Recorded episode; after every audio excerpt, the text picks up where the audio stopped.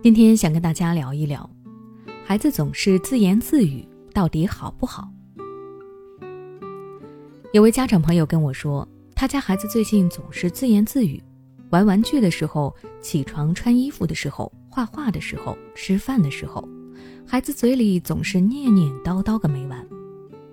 他问起孩子在和谁说话，在说什么，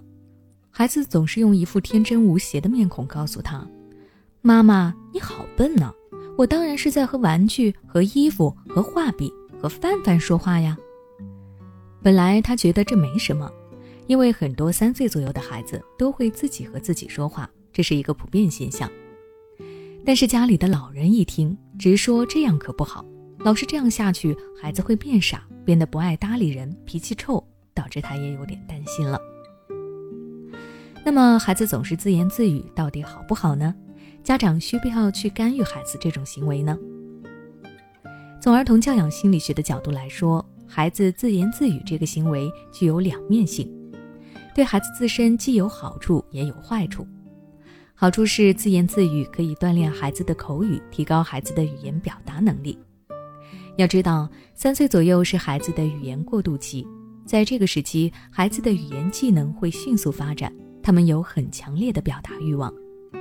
而通过不断的说话，他们积累了丰富的口语经验和词汇，并且不断的修改他们说话的内容和方式，从而使自己的语言表达更加的丰富和生动。那么坏处则是常常自己和自己说话，会使得孩子过度沉浸在自己的世界里，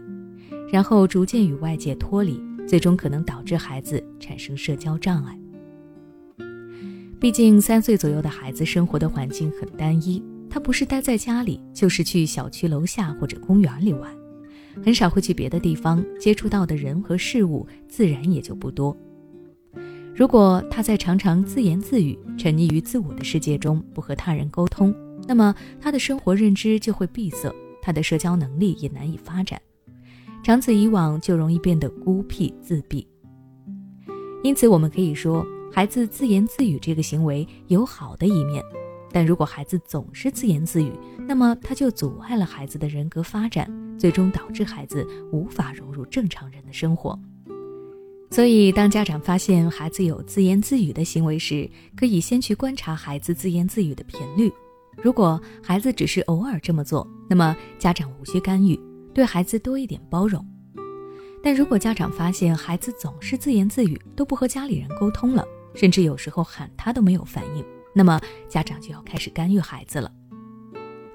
至于具体如何干预，我有以下几个建议：第一，多陪伴孩子。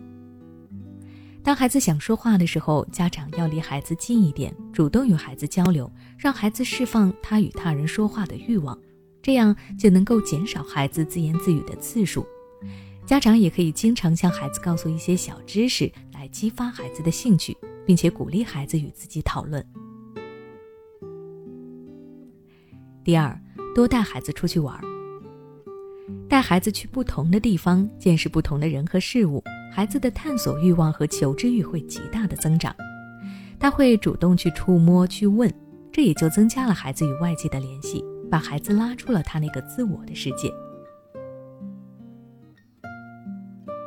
第三，鼓励孩子表自我。当孩子自言自语的时候，家长可以鼓励孩子讲出自己的事情。比如孩子在玩什么，在想什么，在看什么书，这既可以锻炼孩子的语言表达能力，也可以增加孩子与他人的互动，帮助孩子融入到周围的生活中。你知道吗？你处理孩子情绪的方式，决定了他的性格与情商。温和包容的父母带给孩子温暖和力量，而焦虑、暴躁、过度激娃的父母会毁掉孩子的内心力量。别担心，现在有个机会带你摆脱育儿焦虑。关注微信公众号“学之道讲堂”，回复关键词“焦虑”，参加“焦虑妈妈变形记”训练营，每天花十五分钟，成为智慧妈妈，从容应对孩子问题。